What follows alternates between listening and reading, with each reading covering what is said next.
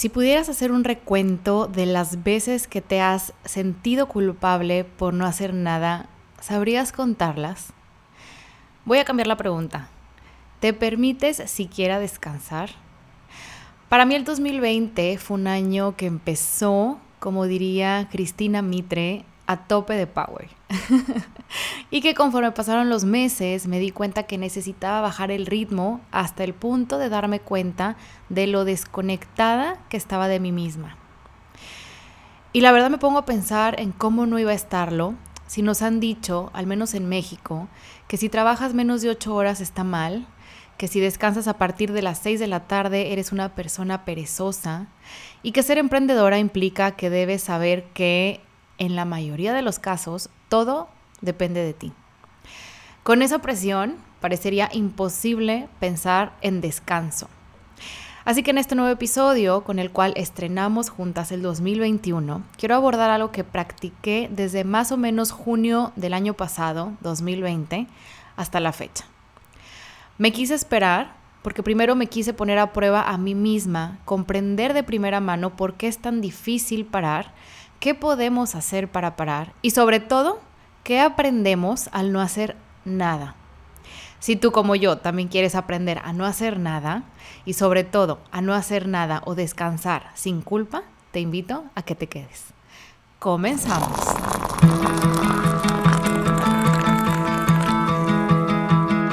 Hola, yo soy Paola Quintal, comunicóloga, escritora y emprendedora mexicana. Estoy en mis 30 y hace casi 6 años decidí, como a mí me gusta llamarlo, saltar al vacío. Si te soy honesta, no tenía ni idea del mundo al que me estaba metiendo. Porque emprender es maravilloso, pero también tiene un lado de la moneda del que pocos suelen hablar. El de las preguntas, las dudas, los miedos y la incertidumbre pero sin olvidar que también está el lado de la satisfacción, el aprendizaje, el crecimiento, el autoconocimiento, los logros y todas aquellas herramientas que te pueden ayudar a vivir de tu pasión. Mismas que encontrarás en este podcast en donde te comparto mi camino con el objetivo de inspirar el tuyo. Aquí descubrirás que sí es importante dejar el miedo atrás, que es importante tanto la diplomacia como la transparencia, que tu esencia es algo que no debes de perder jamás, que si tú valoras tu trabajo, otros también lo harán y que si das el paso con total seguridad en ti misma, el universo siempre conspira a tu favor. Siempre. Así que te invito a aprovechar este momento para reconectar contigo, darle forma a tu proyecto o mejorar tu diálogo interior. Porque la incertidumbre la vivimos todas, pero siempre será mejor ir acompañada. ¿No crees? ¿Qué dices? ¿Nos tomamos un café juntas? Hola, ¿qué tal? Bienvenidos un viernes más a Empieza por un café. Aquí tengo mi cafecito conmigo.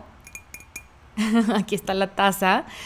Bueno, para acompañarme mientras platico contigo hoy, espero poder acompañarte en un momento rico de tranquilidad, de ejercicio o quizá, ¿por qué no?, en un trayecto en coche.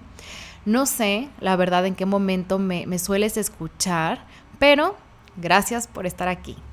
Estoy muy entusiasmada por volver al otro lado del micrófono. Ya extrañaba poder venir aquí a conectar contigo desde la reflexión y el aprendizaje que he obtenido yo misma a lo largo de los años como emprendedora. El tema que abordaré hoy es un tema que creo que aún a día de hoy está mal visto por muchos. El descanso. Descansar, ¿por qué?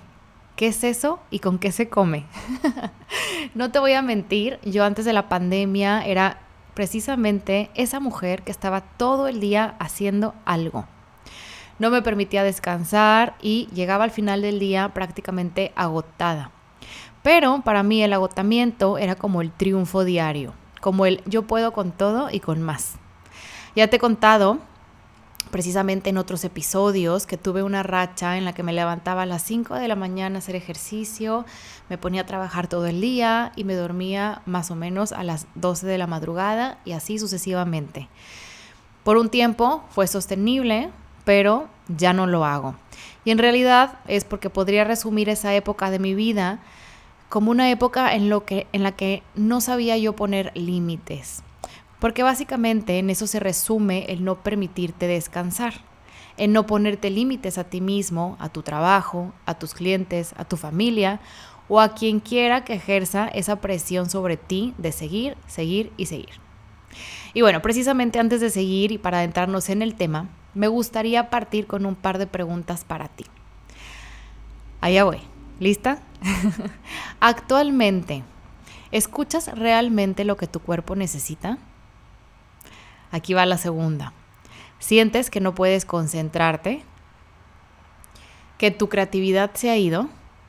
¿Alguna vez has caído en lo que se conoce como burnout?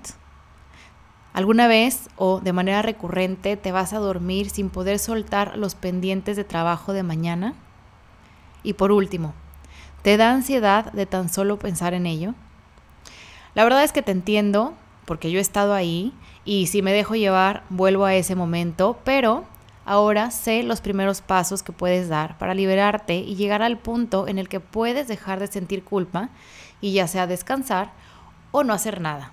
Pero todo esto sin sentirte culpable. ¿Suena bien? ¿A poco no? Bueno, la pregunta inicial es, por supuesto, valga la redundancia, ¿por dónde se empieza? Y bueno, si respondiste con un sí a más de una de las preguntas anteriores, ya diste el primer paso, porque estás reconociendo que no puedes parar, que tu mente va a mil por hora y que tu cuerpo te pide descanso. En términos laborales, quizás lo primero que se te venga a la mente a partir de este momento sea, ok Paola, sí, claramente me identifico con todo lo que dices, pero si no lo hago yo, nadie lo va a hacer por mí. Y ante esto lo único que puedo decir es que sé perfectamente a lo que te refieres, porque en mi caso particular es así también. Tanto en mi emprendimiento como para este podcast que estás escuchando en este momento. En realidad, todo lo hago yo. En mi emprendimiento, yo busco clientes, yo cotizo, yo facturo, yo planeo, mando mails, doy seguimiento, publico posts o los programo. Escribo, me grabo en stories, etcétera, etcétera, etcétera. La verdad es que la lista es larga. Y aunque soy una persona organizada, debo decir que antes solo me sentía satisfecha si mi lista de pendientes era larga. Pero lo que me hacía aún más feliz era saber que al final del día todos esos pendientes iban a estar tachados, es decir, completados. Porque si no era así, entonces yo sentía que no estaba trabajando lo suficiente, que no era productiva. Qué locura, ¿no? Si lo pienso así, cuando lo digo en voz alta, pienso en el nivel de autoexigencia que uno puede llegar a ponerse a sí misma. Es impresionante. y por eso he aquí el segundo punto importante. ¿Es necesario hacerlo todo en un mismo día? No. La respuesta, no.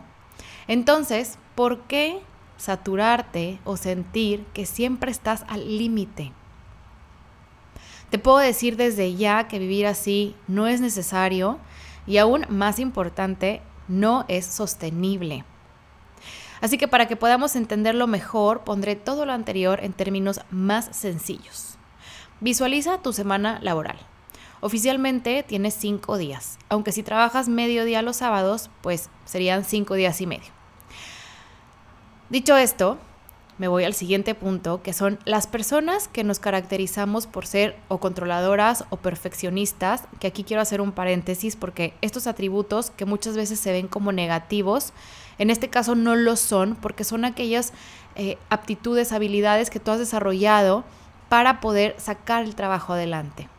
Sin embargo, por supuesto que todo tiene que ver con la medida o qué tan controladora o qué tan perfeccionista eres. Y obviamente ser conscientes que solemos recurrir a ello porque queremos sentir que somos productivas todo el tiempo. Entonces muchas veces queremos hacer todo en lunes y si acabamos, entonces adelantamos o buscamos una nueva cosa que hacer. ¿Te suena? bueno, ¿y de qué sirve este no parar?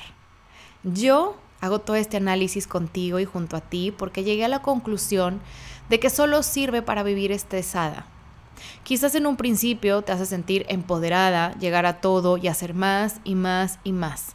Pero cuando menos te das cuenta, ya tienes un cansancio acumulada estás harta del ritmo que llevas, sientes que las ideas se te acaban y te das cuenta que has vivido desconectada del mundo porque tu único enfoque real es anotar tareas y cumplir con ellas. Y te tengo una noticia. Afortunadamente no somos robots. Dicho esto, te pregunto otra cosa. ¿No sientes que te has convertido en la peor jefa de tu vida? Yo sí lo llegué a pensar, analizando los jefes y las jefas que llegué a tener. Me pregunto por qué me convierto yo en una persona tan autoexigente, si precisamente esa fue una de las razones por las cuales yo quise emprender, para yo poner mis límites. Siguiendo, siguiendo, quiero decirte que, bueno, al ser consciente de todo lo anterior que te platico hasta el momento, yo me pregunté a mí misma, ¿existe otra manera de hacer las cosas? Porque vivir al límite no me hace más exitosa. Vivir al límite me está llevando a unos cambios de humor que antes no tenía.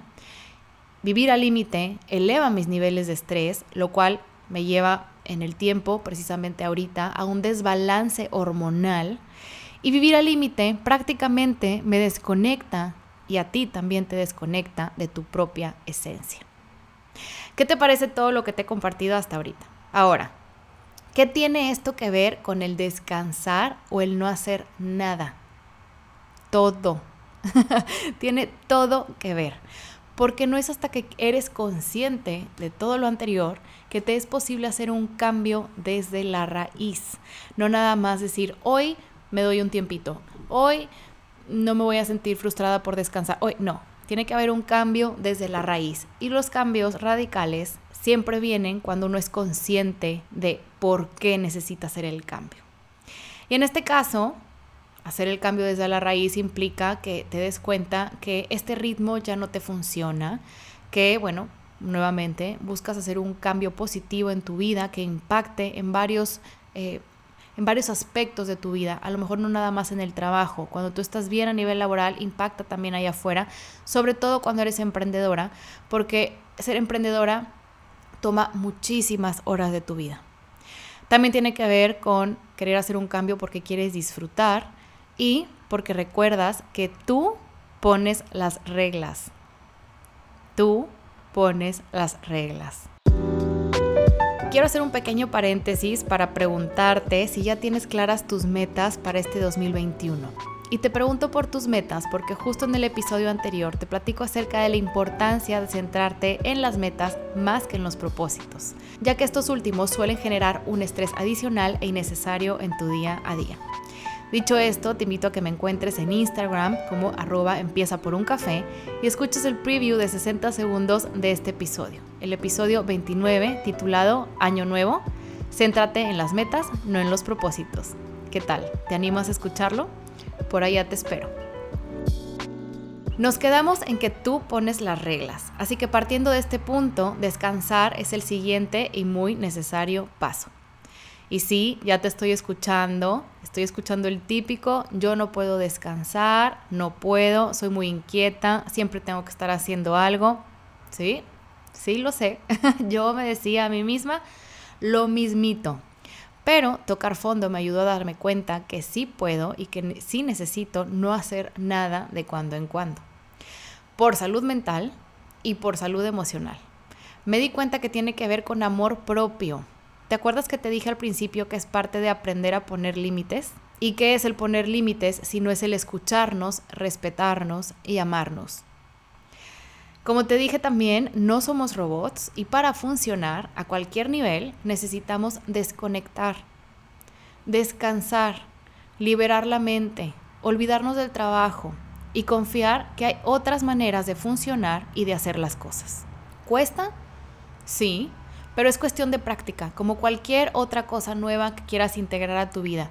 Los buenos hábitos conllevan tiempo, conllevan disciplina y constancia pero te aseguro que una vez que le agarras el hilo y que lo identificas y que te pones manos a la obra para lograrlo, te aseguro que lo logras.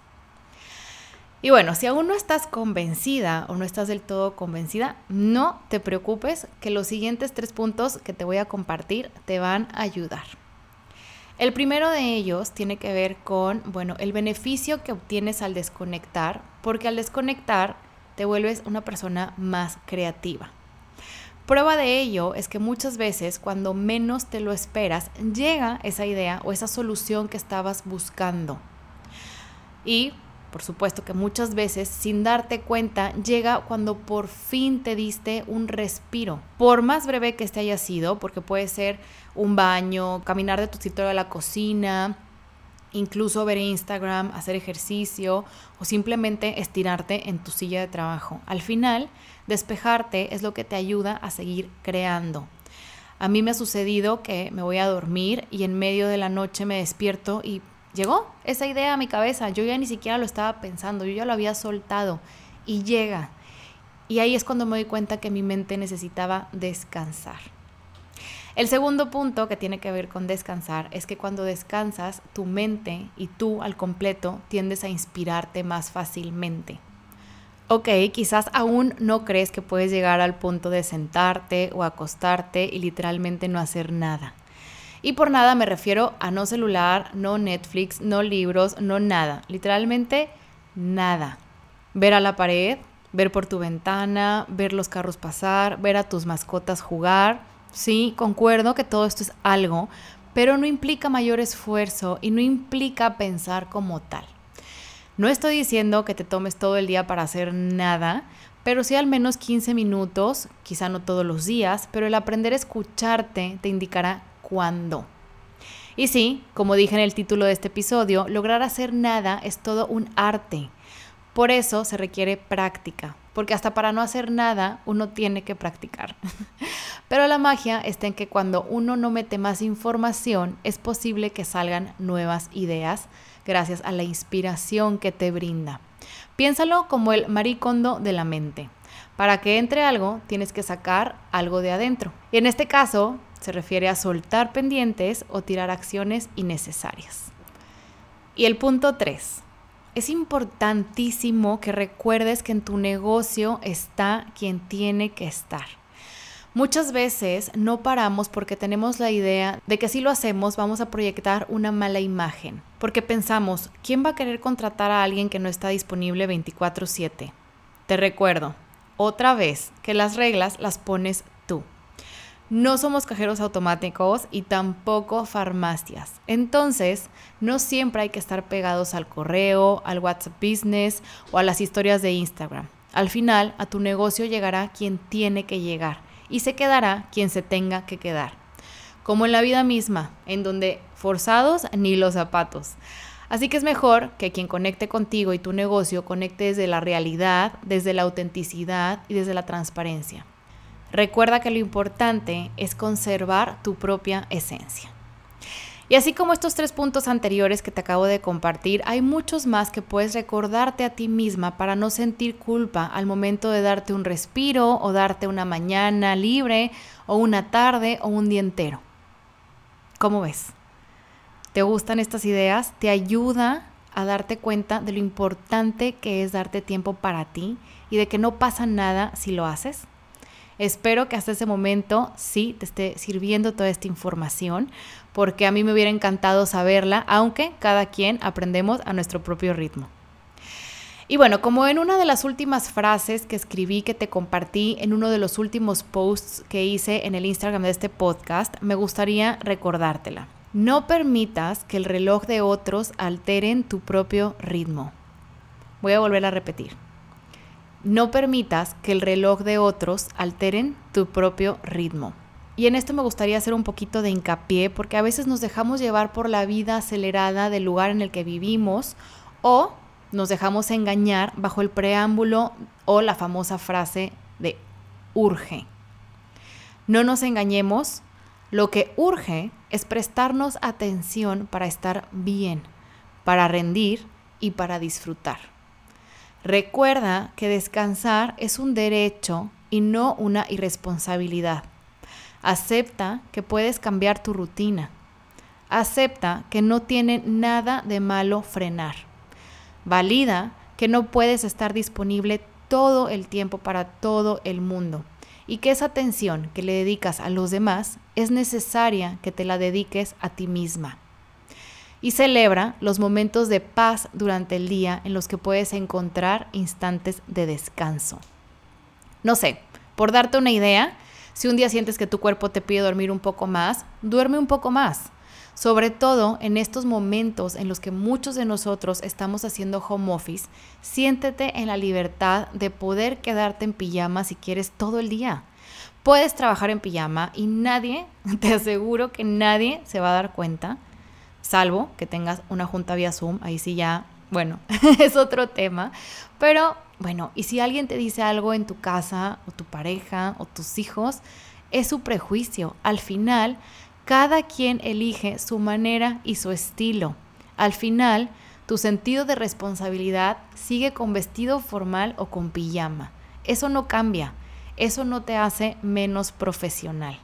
Al contrario, habla de cuánto te puedes llegar a respetar, de los límites que te pones y que le pones a los demás y del amor que te tienes. Así que yo te invito a que te des espacios para desayunar, para comer, cenar sin prisa, sin presión. Recuerda que cada cosa tiene su tiempo, pero para que lo tenga, tú se lo tienes que dar. Recuerda que el amor propio te ayuda a poner límites y a disfrutar. Y sobre todo te pido que recuerdes que cuando sientas ansiedad, incomodidad, culpa o frustración porque estás en un momento de no hacer nada o de descanso, recuerdes todo lo que sí haces, el trabajo duro del día a día, los esfuerzos y la dedicación que le pones a todo lo que ya haces. De esta manera te será más sencillo celebrar con un momento para ti o un momento de no hacer nada. Y bueno, habiendo compartido todo lo anterior, no me queda más que darte las gracias por estar aquí un viernes más. Deseo que este 2021 te llene de salud a ti y a tus seres queridos, que te recuerde lo que es realmente importante en la vida, lo bonito que es pensar en los demás, de cuidar de los demás, pero de cuidarte también a ti. Y que todas las metas que tengas en mente las puedas ir alcanzando a lo largo de estos próximos 12 meses. Sin nada más que decir, nos escuchamos el próximo viernes 22 de enero. Recuerda que me puedes encontrar en Instagram como arroba empieza por un café, en donde actualizo varios días a la semana y platico contigo vía historias. Me encantará verte por allá. Cuídate, quédate en casa si te es posible, usa cubrebocas y sé feliz. Chao.